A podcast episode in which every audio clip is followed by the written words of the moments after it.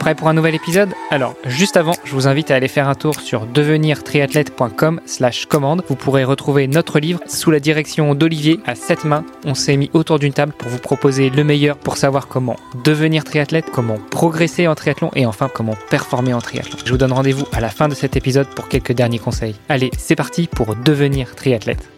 Salut les sportifs, c'est Armano et vous êtes dans un nouvel épisode du podcast Devenir triathlète. Aujourd'hui, on va revenir aux bases justement de devenir triathlète puisqu'on va échanger déjà avec une femme, ce qui euh, pour ma part me rend très heureux puisqu'on manque beaucoup de voix féminines, de représentantes de la jante féminine sur le podcast. Donc on est en train d'inverser un petit peu la tendance. Et puis, eh bien, on va revenir avec notre invitée sur son histoire du sport, euh, sa découverte du triathlon et puis euh, où est-ce qu'elle en est maintenant et aussi son histoire du triathlon au-delà des frontières européennes. En tout cas, juste avant de commencer, eh bien, je vous représente comme à mon habitude mon compère de podcast, Olivier De Scooter, le fondateur de la marque Oana. Salut Olivier. Salut Armano. Et puis euh, notre invité, Maude Wallace. Salut Maude. Salut, bonjour à tous, merci de me recevoir. Eh ben, c'est un plaisir. Alors déjà, il faut rendre à César ce qui lui appartient. Donc on va faire un petit clin d'œil aux copains de la section triathlon, euh, ou plus généralement de l'unité sportive de la Société Générale, puisque c'est par l'intermédiaire de l'ASG qu'on s'est connus. Et je suis très content de cette rencontre. Donc un petit coucou aux copines et aux copains de l'ASG.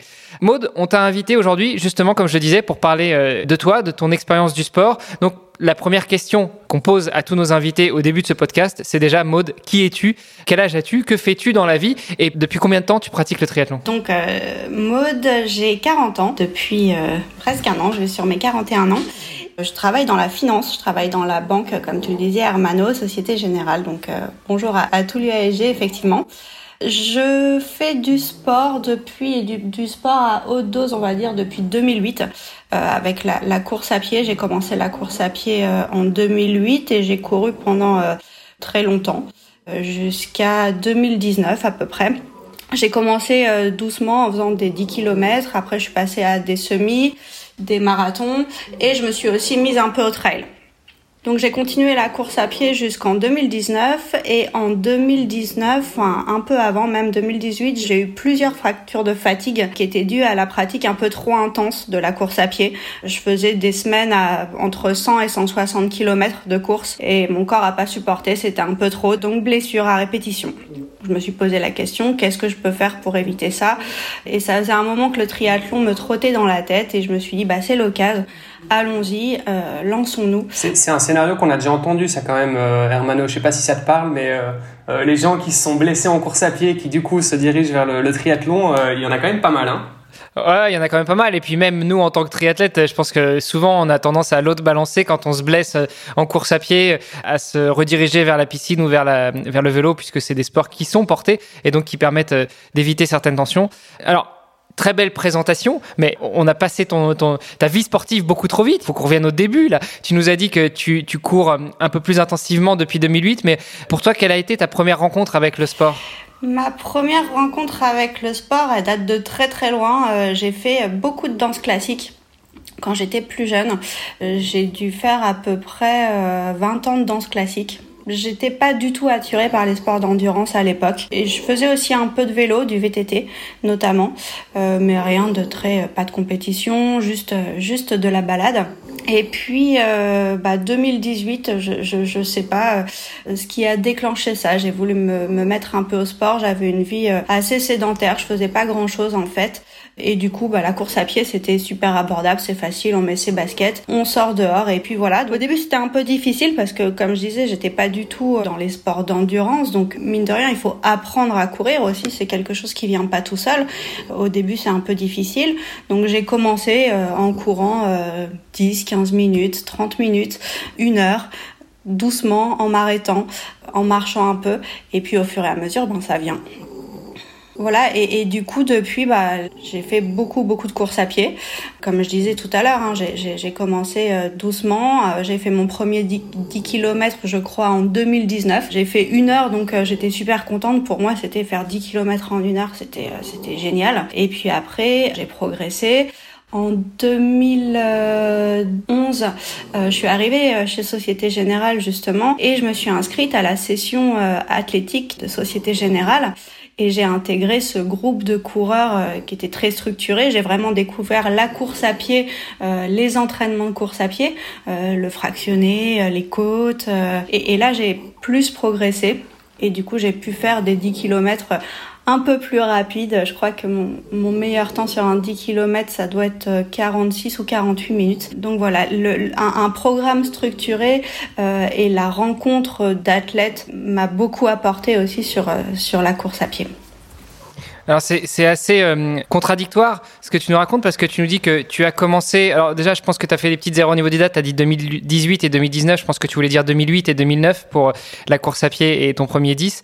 Mais, mais tu nous dis que tu as commencé progressivement la course à pied. Après, tu as eu l'occasion de, de, faire des rencontres qui t'ont permis de progresser encore plus jusqu'au moment où tu courais vraiment trop, trop, trop et où tu as commencé à te blesser. Donc une approche assez saine et malgré tout, euh, tu en arrives à peut-être un petit peu au surentraînement. Qu'est-ce qui t'a amené jusqu'à ce surentraînement et, et jusqu'à ces blessures en fait, la course à pied, c'est devenu un peu comme une drogue pour moi. Euh, J'avais besoin euh, de ça pour évacuer le stress du travail, euh, pour me retrouver avec moi-même, pour avoir ces moments, ces moments où on oublie un peu tout et puis on est dans la nature ou même dans la ville, mais où on se retrouve quelque part un peu seul. Et, du coup, voilà, c'est devenu vraiment, j'en avais besoin au moins une fois par jour, parfois deux fois par jour. Et puis aussi, au fur à mesure qu'on avance en course à pied, c'est sûrement pas la même chose pour tout le monde, mais on a envie de faire toujours un peu plus. Euh, voilà, on passe de 10 km à semi-marathon, ensuite marathon, ensuite on pense très fort euh, à partir sur de l'ultra-marathon. On essaye. Euh, dans mon cas, voilà, j'ai fait trop, c'est sûr. C'était peut-être pas assez réfléchi, d'ailleurs, les entraînements que je faisais à l'époque où je courais vraiment beaucoup. Et alors justement, quand, euh, quand tu enchaînes ces facteurs de fatigue, à quel moment tu te dis, bon, là, euh, là j'ai atteint un niveau où il faut vraiment que je fasse euh, beaucoup plus attention, que je prenne plus soin de moi et éventuellement que je switch sur un autre sport qui sera beaucoup moins traumatisant? Bah, les, les blessures à répétition, en fait, ce qui est super embêtant, c'est que ça va bien, on se blesse et après pendant pendant deux trois mois il faut tout arrêter et du coup psychologiquement c'est difficile aussi. Euh, je disais tout à l'heure que pour moi la course à pied c'était un peu comme une drogue. Euh, bah si on m'enlève ça, moi je, je suis invivable à la maison, euh, je j'ai pas le moral. Euh, donc pour garder cet équilibre en fait, euh, j'avais besoin de, bah, de, de, de trouver autre chose pour compenser et, et, et être bien avec moi-même. Ouais, c'est hyper important. Mais tu, tu étais euh, suivi? Enfin, je veux dire, tu avais un coach euh, ou bien tu t'entraînais toute seule? Non, du coup, euh, quand je me suis blessée, je m'entraînais toute seule. en fait, ça correspond au moment où je suis arrivée à New York. J'ai, je suis partie en expatriation à New York en 2017. Euh, donc je suis arrivée là-bas, je connaissais personne, euh, j'avais plus de structure comme j'avais justement en France avec euh, avec l'Union athlétique de Société Générale. Et du coup, j'ai sûrement fait un peu trop aussi. Enfin, je me suis entraînée toute seule à ce moment-là. Et puis, je pense que c'est quand même un critère, enfin, c'est quelque chose aussi qui te pousse à, t'entraîner en tâche. C'est que te retrouver toute seule dans une ville que tu connais pas, enfin, que tu connais, euh, voilà, t'as pas grand chose à faire, entre guillemets, euh, parce que t'as plus ton cercle d'amis et tout ça. Donc, en fait, euh, ça te laisse d'autant plus de temps que pour aller courir et t'entraîner. Euh, et puis après, je pense que culturellement aussi, enfin, euh, c'est peut-être un peu différent.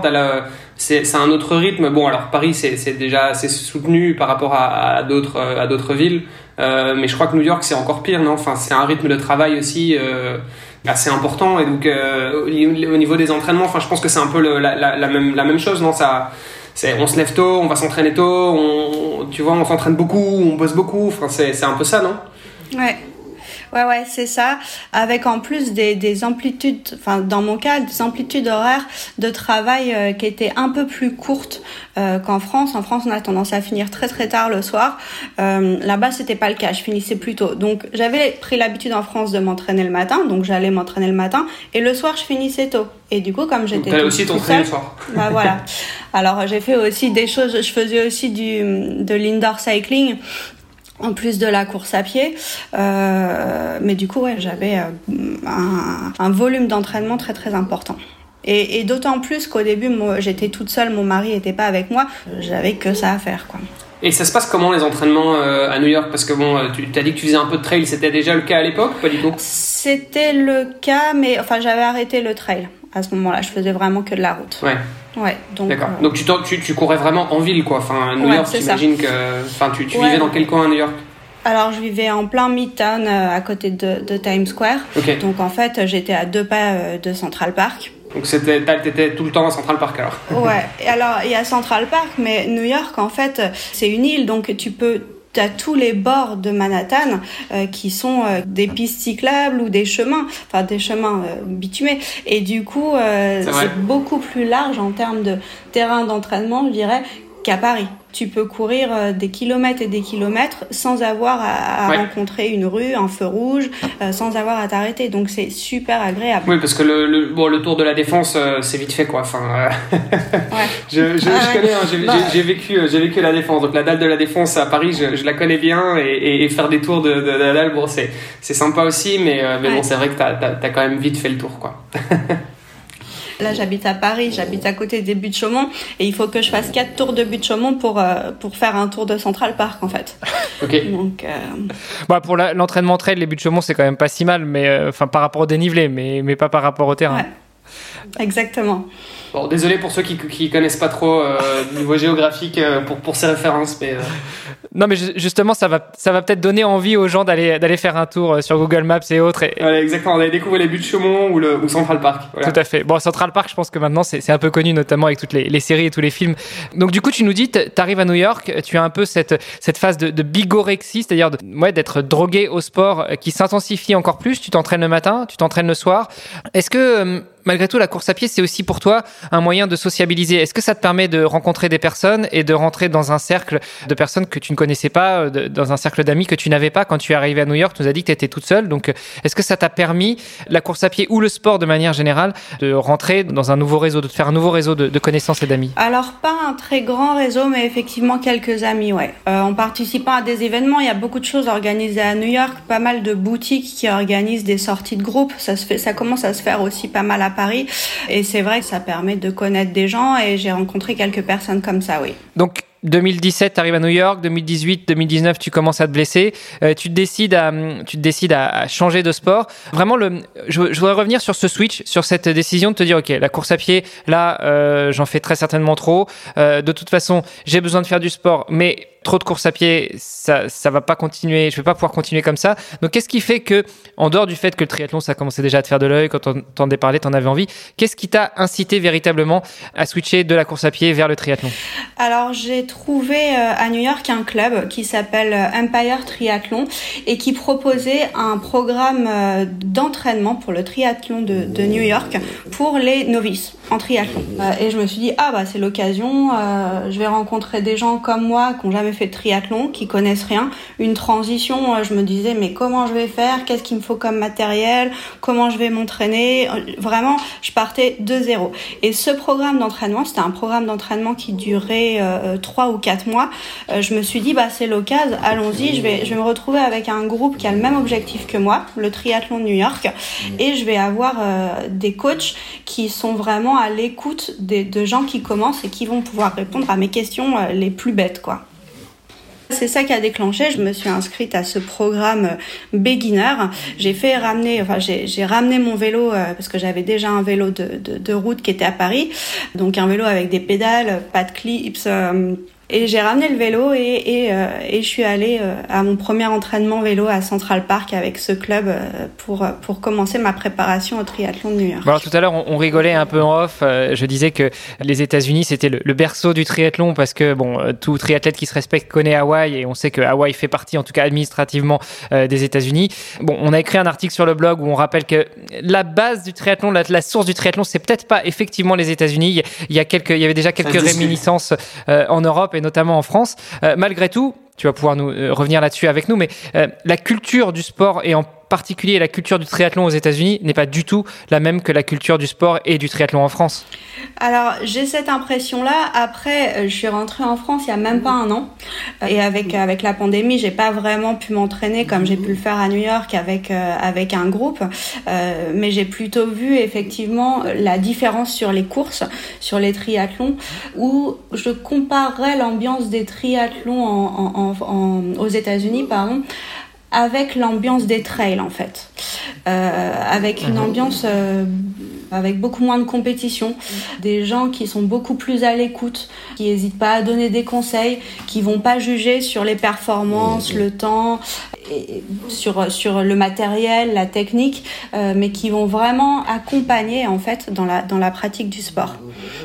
C'est ce que je ressens en tout cas euh, sur, sur les triathlons que j'ai pu faire euh, en, en France comparé, comparé aux États-Unis. C'est il y a une ambiance j'ai l'impression beaucoup plus bon enfant aux États-Unis. Et, alors cette ambiance euh, plus bon enfant, est-ce qu'elle se ressent aussi bien sur les compétitions que euh, dans les clubs? Alors tu dis ça fait pas longtemps que tu es revenu en France, donc tu n'as peut-être pas eu l'occasion de pousser les portes d'un club en France, mais déjà est-ce que la, prise en charge, l'accompagnement dans les clubs, au-delà de, ce programme beginner euh, qui est proposé par Empire Triathlon, a une approche beaucoup plus ouverte et beaucoup plus éducative, beaucoup plus didactique? J'ai l'impression.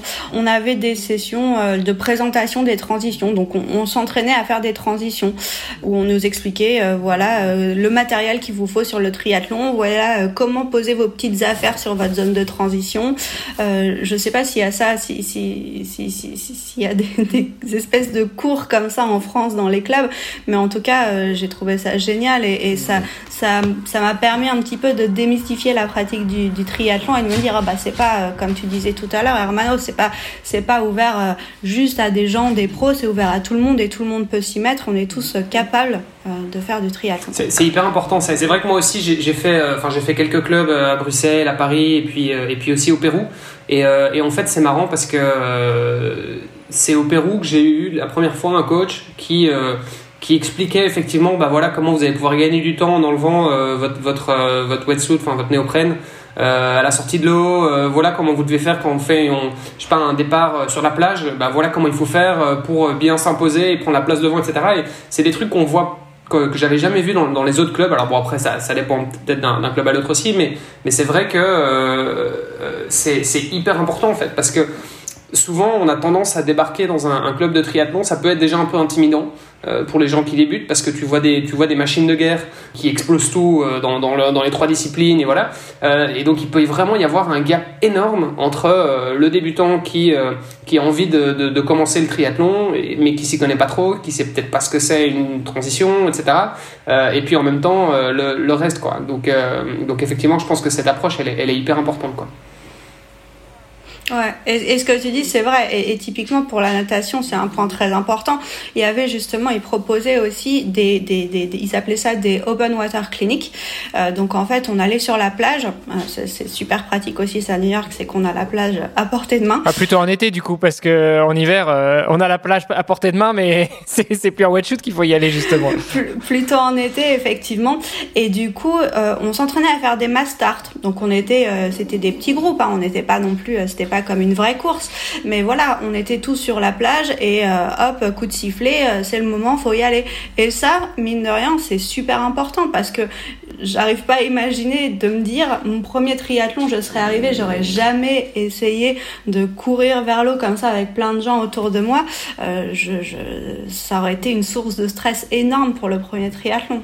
Ah, il y a un côté très anxiogène, hein, les, les départs en groupe comme ça, et c'est vrai, moi je, je, je, me souviens effectivement de mon premier départ euh, au petit triathlon d'Aubernay, où on était quand même euh, quelques centaines, et effectivement ça, ça, ça, se bouscule, et je suis sorti de l'eau, j'avais le nez en sang, quoi.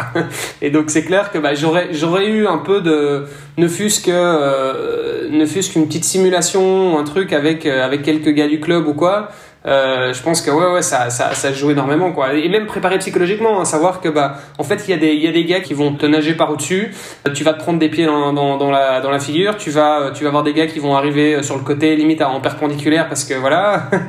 Et c'est c'est hyper important. Et puis euh, après t'as tout le reste aussi. C'est comment faire pour pour regarder la bouée qui se trouve à 200 mètres parce qu'en fait tu suis pas forcément les bons gars.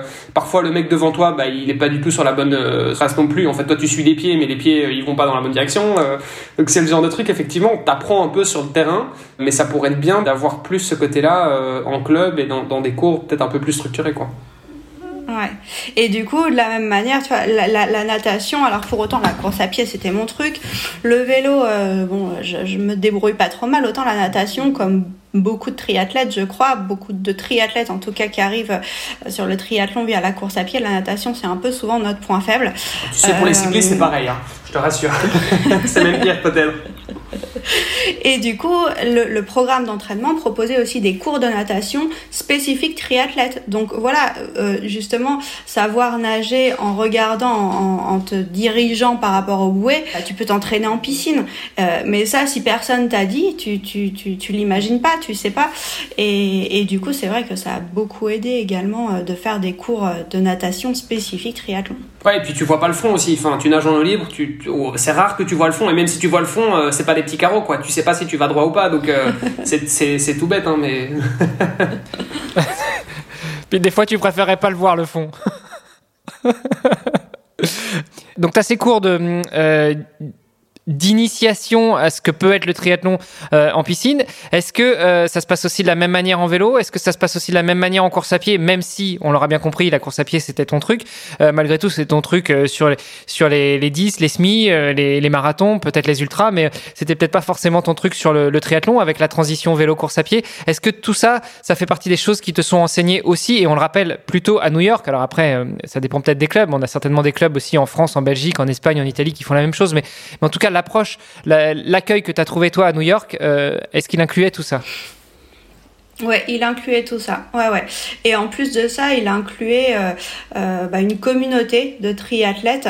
Et là, j'ai fait des rencontres. Pour le coup, là, j'ai vraiment rencontré des gens. Je me suis fait des amis et on a, enfin, ça, ça, a créé des liens très très forts. Et je suis toujours en relation avec eux. Et je sais qu'on va se revoir. On, on, est, on est en contact, quoi c'est une communauté hyper soudée. Enfin, ça, il y a, y a, rien à faire euh, quand t'es, euh, même quand t'es en tant qu'expatrié et que tu débarques à l'autre bout du monde. Enfin, ça m'arrive aussi. Et en fait, tu rencontres euh, d'autres triathlètes, bah, directement, tu connectes, quoi. Enfin, il y a un truc, on a le même mode de vie, on a les mêmes, enfin voilà, on, on, se lève le matin pour aller s'entraîner, euh, on a les mêmes courses, on parle des mêmes trucs, enfin voilà, les mêmes centres d'intérêt. C'est au-delà du sport, c'est vraiment un, un, mode de vie parce que tu fais ouais. tout en fonction de ça, quoi.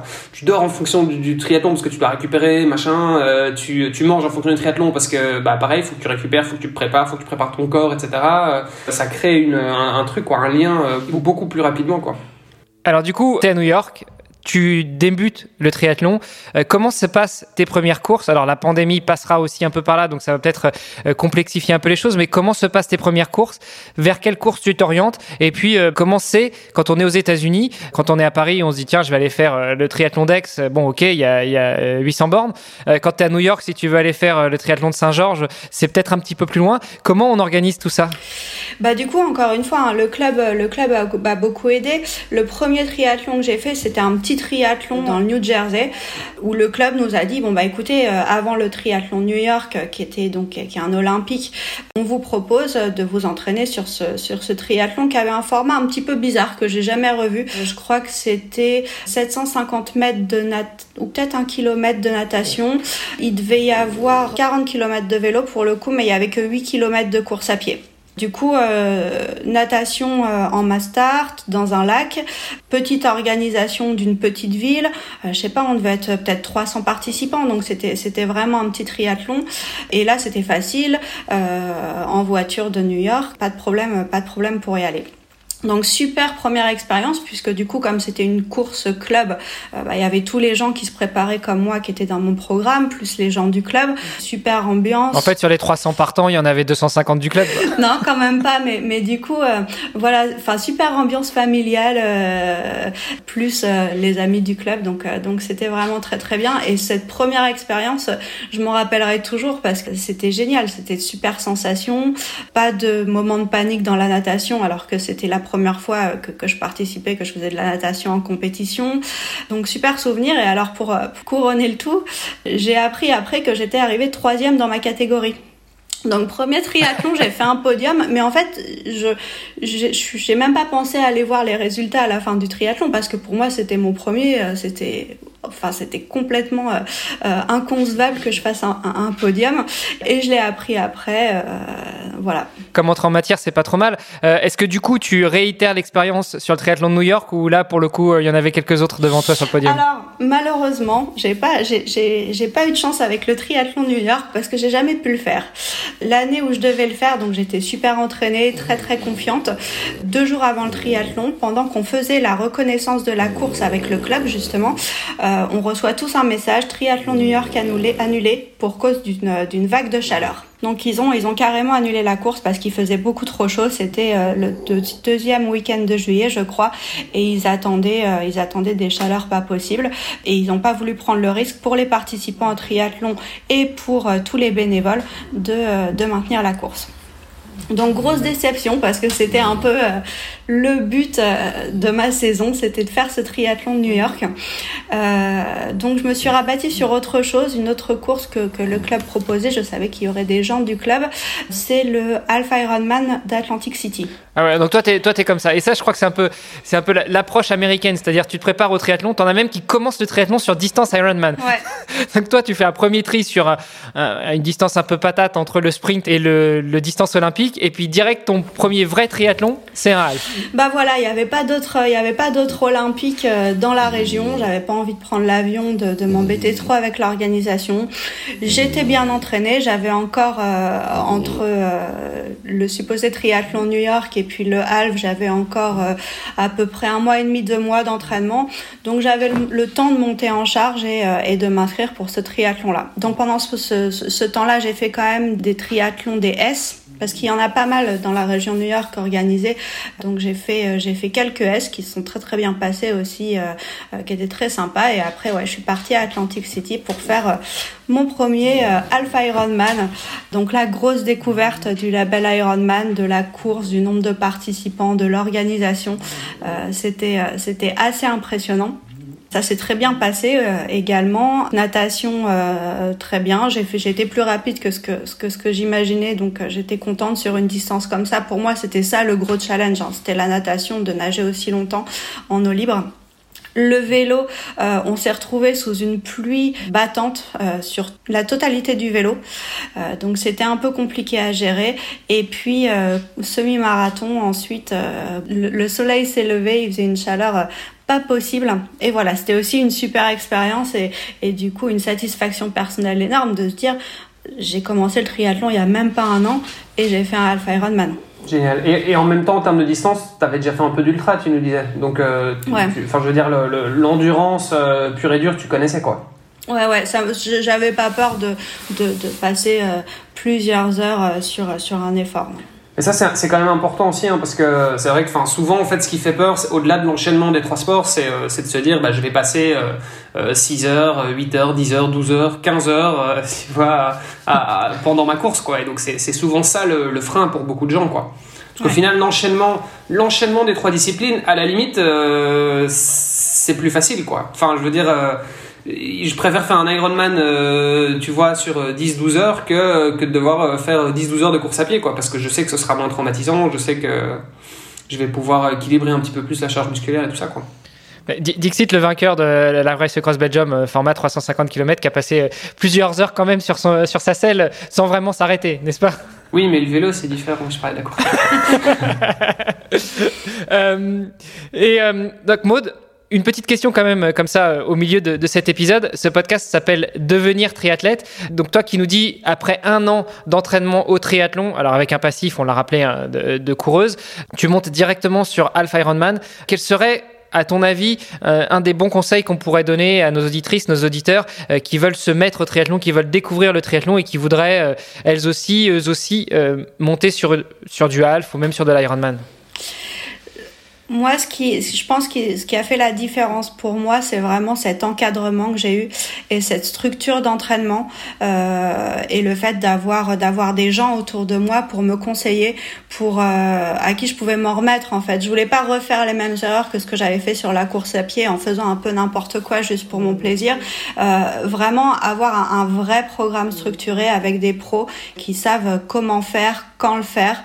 Euh, je pense que c'est vraiment euh, le conseil le plus important. C'est pas moi je me lancerais pas si j'avais à refaire je me lancerais pas toute seule en me disant bon bah je vais faire un petit peu de natation un petit peu de course à pied un petit peu de vélo. Je pense que je me serais plantée j'aurais pas su. Alors que là avec un programme très structuré avec des séances de, de transition ça m'a beaucoup aidé quoi. Parce que tu visais euh, à faire de, de la longue distance assez rapidement ou bien tu penses que, je sais pas, quelqu'un qui veut faire un triathlon sprint par exemple, est-ce que tu penses qu'il a besoin aussi d'avoir autant d'encadrement de, Peut-être pas, effectivement. Peut-être que pour un sprint, il n'y a pas besoin d'autant. Après, moi j'avais un gros un gros stress, on va dire, par rapport à l'organisation, à savoir euh, ce qu'il fallait, euh, le matériel, comment faire, comment ça allait se passer. Et ça, finalement, on le retrouve sur tous les triathlons, que ce soit un S, un, un half, un Ironman, euh, c'est toujours la même chose. Et j'avais besoin de cet accompagnement aussi pour ça. Et, et, et du coup, euh, il aurait été tout autant apprécié pour, pour commencer sur du S. Ouais, et ça, c'est, ça, c'est vrai que c'est hyper important. Je pense que on le voit souvent, hein, les débutants qui, s'inscrivent un peu à l'arrache euh, et, qui sont, enfin, qui viennent pas d'un club, qui ont pas forcément de, qui viennent pas avec des amis qui sont expérimentés ou quoi. Et en fait, ils ont vite oublié euh, le certificat médical, euh, la, la, boîte de transition, les lunettes, enfin des trucs comme ça. Et tu te dis mais c'est tout con, mais, mais au final, enfin limite, ils ont pas pu prendre le départ à cause de ça, quoi. Ou parfois, je vois sur des triathlons des mecs qui ont oublié leur casque de vélo. Enfin, tu, te dis, mais c'est quand même dingue, quoi, de, dire, j'arrive. Il y en a, j'en connais un autre aussi qui a oublié un jour sa trifonction aussi. Mais, mais, voilà, au risque après de, de, faire, euh, alors sans parler de tous les aspects matériels, mais même par rapport aux entraînements, au risque de faire une course euh, qu'on va pas apprécier, euh, sur lequel on va être dans le dur tout le temps et finalement se dégoûter du triathlon, quoi. Donc euh, c'était pas l'objectif, c'est aussi, il faut pas l'oublier. Enfin, pour moi qui suis pas pro, qui va pas faire des performances, qui va pas faire un podium à chaque fois, mon objectif c'est avant tout de prendre du plaisir Bien sûr. et d'arriver à la fin. Ça, je pense que c'est important pour pour garder cet aspect, euh, cet aspect plaisir. Non, complètement. Et, en même temps, c'est, c'est, enfin, je pense que ça reste aussi euh, un sport accessible. Enfin, tu vois, je, je voudrais pas que les, les gens pensent que euh, si t'as pas un coach, tu vois, individuel ou quoi, ou, un club, tu peux, tu peux pas faire de triathlon. Je veux dire, il euh, y, a, y, a, moyen aussi d'obtenir ces informations. Enfin, soit on se renseigne bien euh, tout seul et, voilà, et je sais pas, et on écoute le podcast par exemple. non, mais je veux dire, euh, y a, je pense qu'on a accès à, cette information, mais effectivement, ça demande beaucoup de préparation. Et c'est clair que ça facilite énormément les choses si on a soit un coach, soit une bande d'amis ou, ou, un club pour, pour s'inscrire. C'est clair que ça devient tout de suite beaucoup plus facile, quoi. Et, euh, et, depuis ton Ironman, enfin ton semi-Ironman, qu'est-ce que qu'est-ce que t'as fait de, depuis C'était quand ça C'était quelle C'était du coup en 2019, euh, en septembre 2019. Ah oui, d'accord, donc c'est assez récent. Ouais. Septembre 2019. Ensuite, euh, bah, j'ai enchaîné sur euh, le marathon de New York, et puis euh, je me suis inscrite sur un Ironman, forcément parce que parce que je me suis dit quitte à avoir fait un half allons-y, hein, j'ai la structure d'entraînement. L'étape voilà. suivante obligée. Donc, euh, je me suis donné un an pour, euh, pour faire un Ironman. Euh, je me suis inscrite donc à Lake Placid. Euh, pour l'Ironman oui. de, de 2020 de Lake Placid.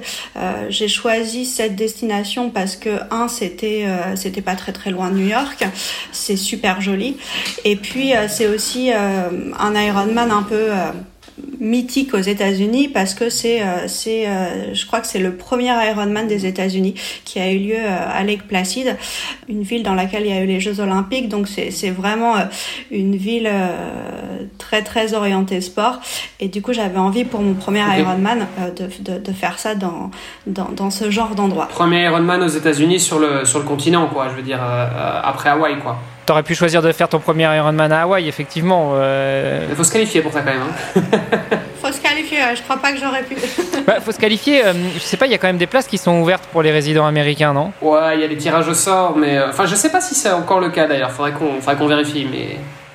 Donc, premier Ironman à Lake Placid, euh, comment ça se passe? Ben, ça se passe que pandémie.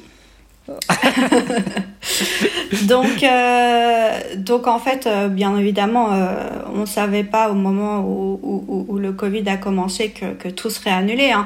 Donc moi, j'étais dans une dans une optique d'entraînement. Je, je, me suis entraînée pour faire mon Ironman en, en juillet 2020. Et puis, euh, et puis le Covid est arrivé, donc euh, plus d'accès aux piscines. J'ai continué à, à, m'entraîner hein, sans, sans, la natation, mais à, à, courir et puis à faire beaucoup de vélo. Et puis, et puis je me suis préparée, je me suis préparée pour faire Lake Placid en juillet 2020. Bien évidemment, ça a été annulé. Ça a été d'abord repoussé une première fois, donc de juillet, c'est passé en septembre. Euh, en août, on nous a dit bon, bah en septembre, c'est foutu. On vous propose, euh, on vous propose une autre, une autre compétition. Vous avez le choix entre deux ou trois euh, compétitions. Donc, je me suis inscrite euh, à Chattanooga pour faire pour faire l'Ironman. C'est un full Chattanooga? Ouais, il y a un full. Ouais. Ok. Mais il y a aussi un semi, non, dessus? Il y a un semi, je crois. Ouais, ouais. Euh, et du coup, j'étais inscrite pour euh, septembre, je crois. Euh, et septembre, ça a été annulé également. Donc en fait, j'ai fait euh, j'ai fait une saison d'entraînement à me préparer sur des Ironman pendant euh, pendant un an avec des Ironman. Comme la grande majorité d'entre nous. Voilà, c'est ça. Et puis, ça, ouais. euh, et puis après, il était temps de rentrer en France. Euh, mon contrat d'expat se terminait, donc euh, donc bah voilà. Donc t'as fait combien de temps à New York alors? J'ai fait 4 ans, 2017 à 2000, euh, un peu moins de 4 ans en fait, 2017 à, à 2020.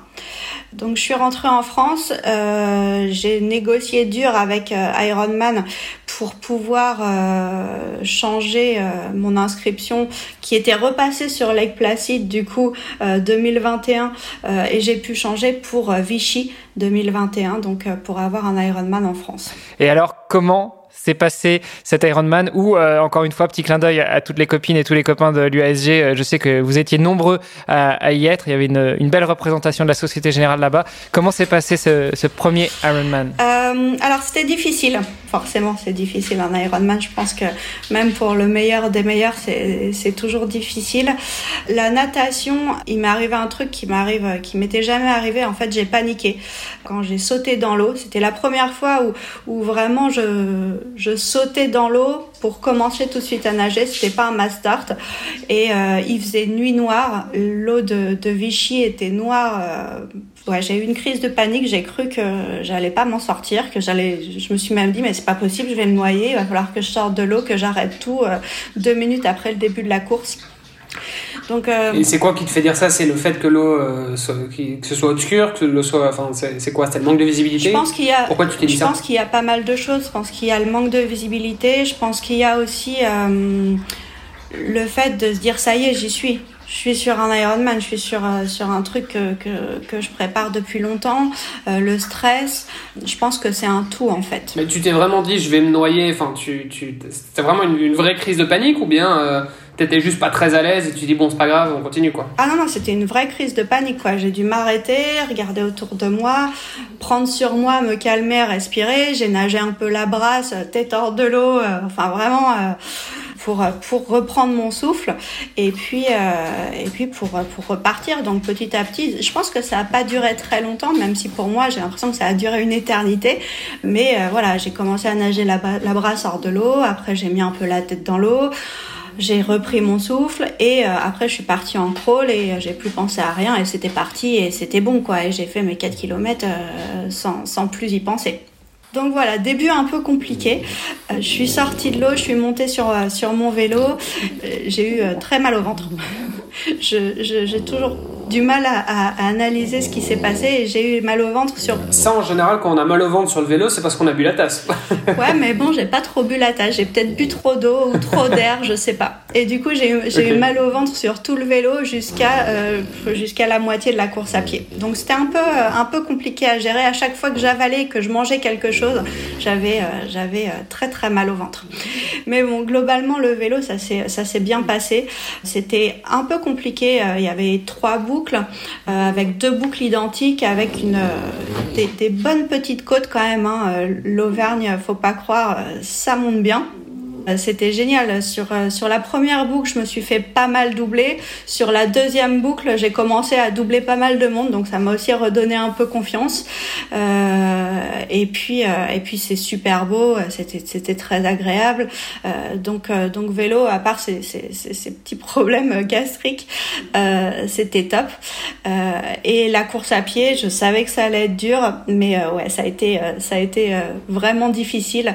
les 30 sur 30 km, j'ai un peu souffert. J'ai essayé de garder euh, un rythme euh, régulier, de pas trop m'arrêter. Je m'arrêtais juste pour marcher euh, au moment des ravitaillements pour prendre mon, temps, bien m'hydrater et manger un petit peu. Et puis au 30e kilomètre, j'ai eu une espèce, alors on dit souvent sur le marathon 30e kilomètre, c'est le mur.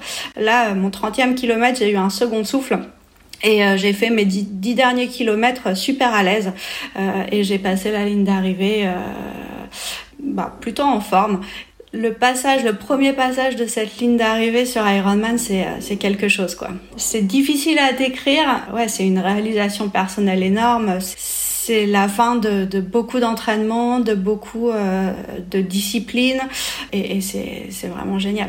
Oui, c'est pas la fin des euh, 8, 9, 10, 11, 12 heures euh, d'effort, euh, c'est la fin de, euh, des mois d'entraînement, quoi. C'est beaucoup plus symbolique, quoi.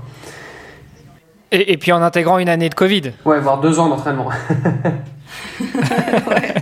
Cette ligne d'arrivée, tu la rêves, tu l'imagines tellement de fois et t'imagines pas que ça va être aussi fort en fait euh, mm. de, de, la franchir. Et tu disais que tu as eu un. T'as pas eu le mur des, des, des 30 km, mais au contraire, euh, tu as eu un coup de boost.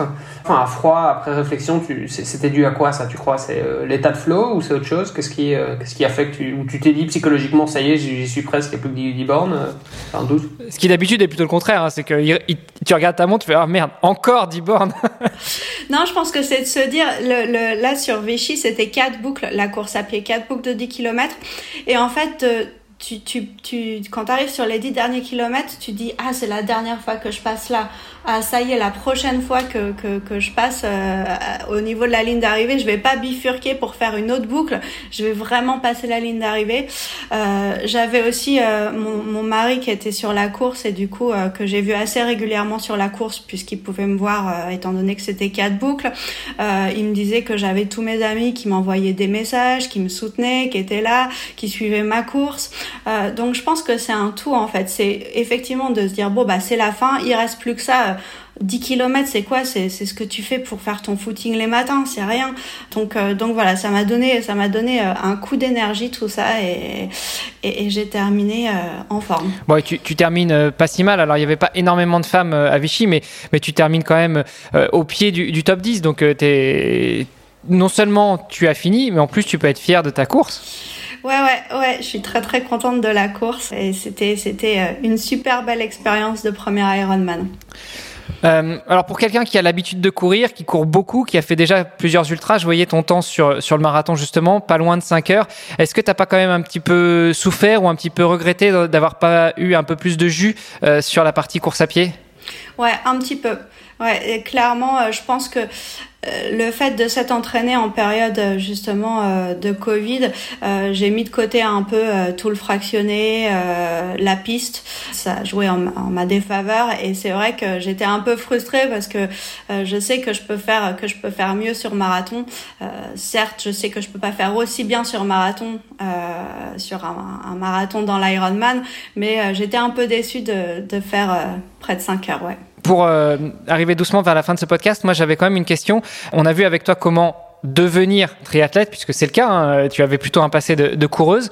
Et je voudrais terminer sur comment devenir triathlète quand on est une femme, euh, comment tu te sens en tant que femme dans euh, ce, groupe de sportives et de sportifs qui, euh, on va pas se le cacher, il y a quand même un gros pourcentage d'hommes dans le triathlon. Est-ce que tu es bien accueilli, bien reçu? Est-ce que tu te sens bien à ta place? Est-ce que tu trouves que ça manque de femmes justement? Comment on se sent en tant que femme dans le triathlon quand on devient triathlète eux? Alors ouais, effectivement, je trouve que qu'on est on est très peu de femmes et, c'est un peu dommage parce qu'on est tout aussi capable. On a aussi souvent tendance à se comparer par rapport aux autres et donc par rapport aux, hommes. Et c'est vrai que, ben, enfin, il faut être réaliste, on n'a pas, pas les mêmes capacités et, les performances des femmes sont souvent un peu moins bonnes que celles des hommes. Euh, et c'est vrai qu'on se sent un peu petite dans, dans ce monde assez masculin. Je, me permets quand même de te reprendre, mais parce que c'est les, quand on parle de performance euh, des, athlètes féminines par rapport aux athlètes euh, masculins, euh, c'est vrai jusqu'à un certain degré. C'est-à-dire que quand on rentre dans le monde de l'ultra, euh, et vraiment, enfin, de l'ultra endurance, on se rend compte que finalement, bah, les femmes sont parfois plus, plus, plus endurantes. C'était le cas par exemple là, la transcontinentale race il y a deux ans. Euh, on a vu euh, une, une cycliste, euh, une, une, Allemande qui a gagné une course de 4000 bornes. Quoi. Donc en fait, c'est vrai, mais jusqu'à un certain niveau. Quoi.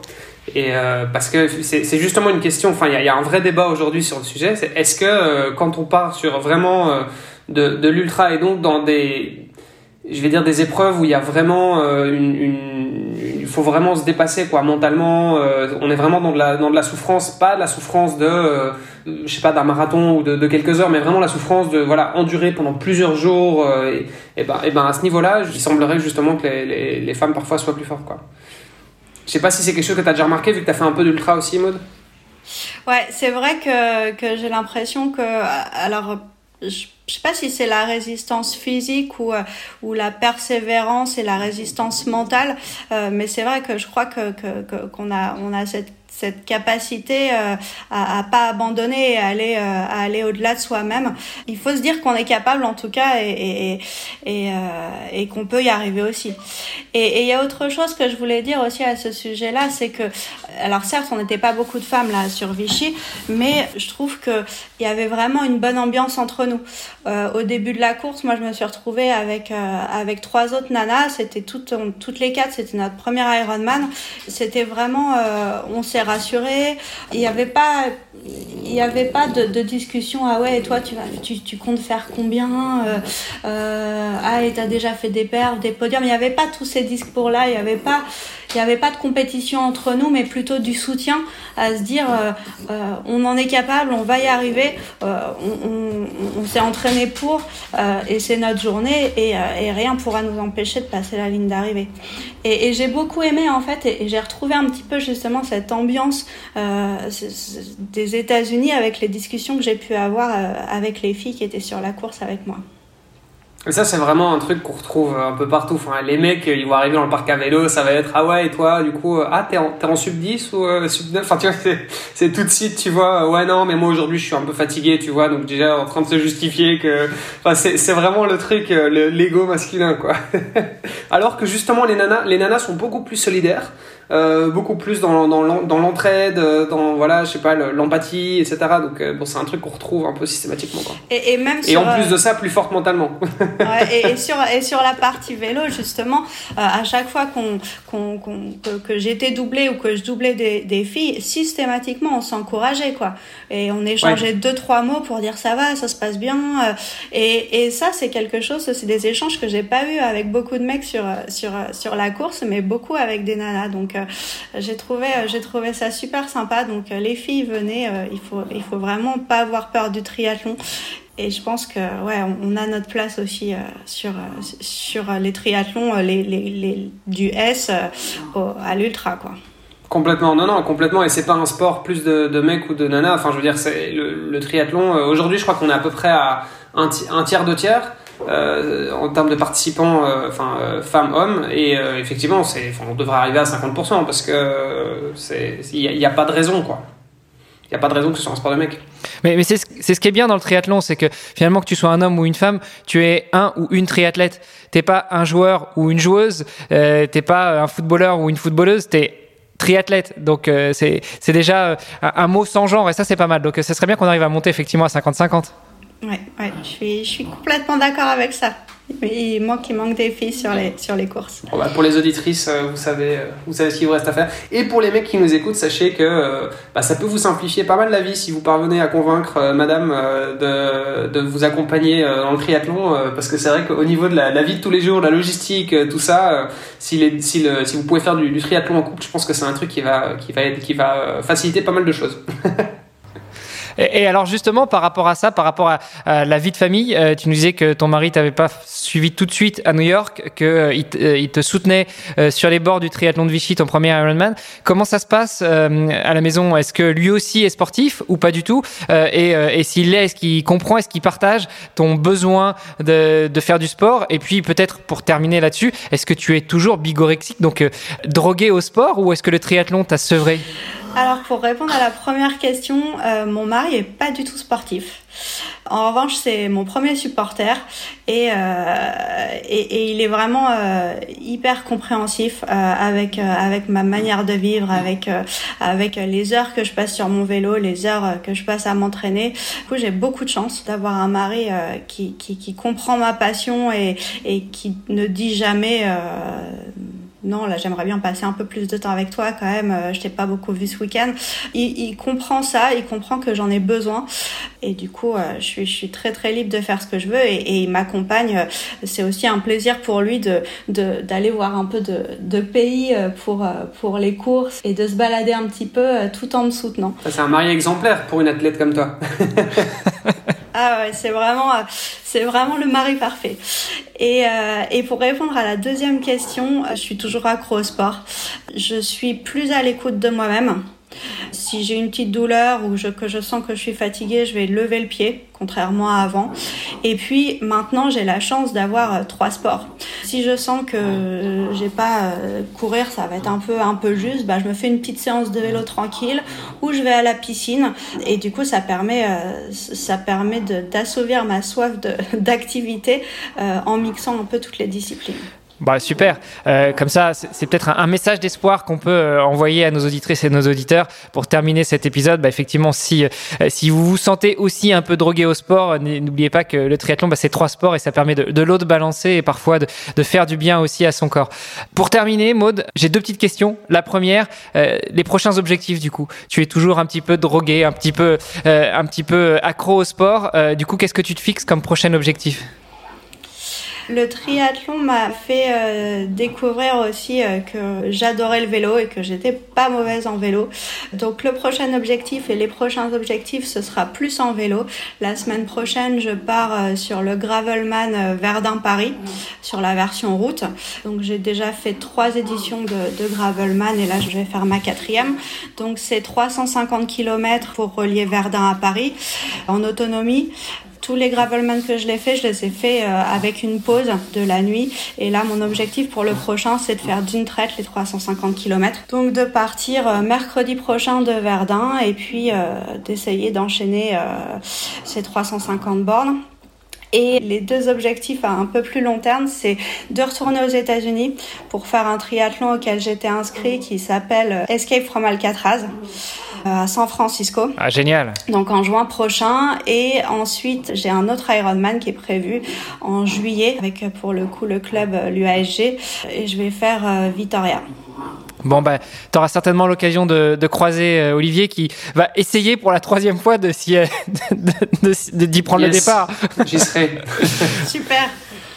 Ouais, effectivement, on se verra, on se verra à Vitoria. Et, euh, et si jamais tu veux euh, venir découvrir euh, les contrées belges, sache que on, co-organise la Gravel Cup, qui est aussi une série de, de courses gravel tout, sur, enfin, tout, tout, au long de l'année, de 60 à 300 km. Donc, voilà, tu es la, la bienvenue avec plaisir, d'autant plus que j'ai investi dans un vélo gravel. Donc, euh, dans les prochains objectifs aussi, il y a euh, me mettre un peu au gravel et, et, découvrir un peu le sentier. Bah écoute, on t'attend pied ferme et puis euh, si pas, dans tous les cas, on se verra à Vitoria alors. Ça marche avec plaisir. Bon, je, je sens que ça fleure d'où l'épisode spécial à Vitoria pour tendre le micro à, beaucoup d'anciens athlètes, enfin d'anciens anciens invités qu'on a eu sur le podcast et puis savoir aussi un petit peu après votre Ironman ce qu'il en aura été.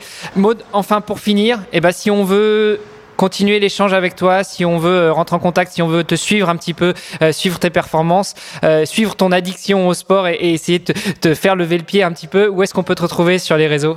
Alors sur Instagram, j'ai un profil qui s'appelle Story pour, bah voilà, on, reste dans le thème, hein, c'était le nom de, mon profil, c'était pour, raconter comment devenir triathlète, donc Story pour une histoire de triathlète. Vous pouvez me retrouver là et puis m'envoyer des, des petits MP et je je, répondrai avec plaisir à toutes vos questions euh, pour, pour commencer le, triathlon. Eh ben super, merci beaucoup Maud. Merci à vous. Merci à toi encore une fois et puis bah effectivement on se, on se voit en juillet prochain à Vitoria. Génial, bah, merci Maud pour ton temps. En tout super, merci Maud. Merci d'avoir écouté cet épisode jusqu'au bout. N'oubliez pas de rejoindre notre groupe Facebook pour discuter avec les invités, commenter et poser vos questions. Et Olivier et moi, nous vous répondrons dans un prochain épisode. À la semaine prochaine. Salut les sportifs.